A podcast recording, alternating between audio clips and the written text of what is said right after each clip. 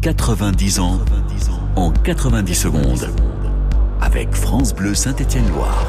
Depuis leur succès en Coupe de la Ligue en 2013, les Verts ont terminé dans le top 5 du classement les deux saisons suivantes. De quoi fêter dignement l'accueil de l'Euro 2016 qui se profile, alors que les joueurs de Christophe Galtier décrochent une sixième place synonyme de nouvelle campagne européenne, la quatrième consécutive.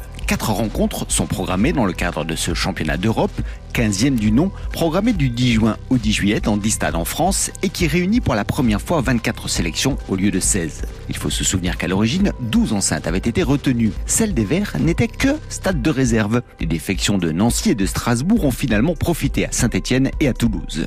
Le chaudron est plutôt gâté puisque c'est le Portugal de Cristiano Ronaldo qui ouvrira le bal face à l'Islande. Trois jours plus tard, la République tchèque affrontera la Croatie de Luka Modric. Enfin, la Slovaquie défiera l'Angleterre de Wayne Rooney et Harry Kane. La quatrième et dernière affiche est un huitième de finale programmé entre deux deuxièmes de groupe.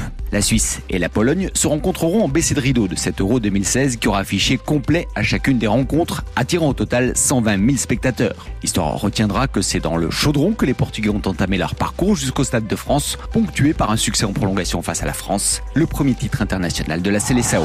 90 ans en 90 secondes. À retrouver sur FranceBleu.fr.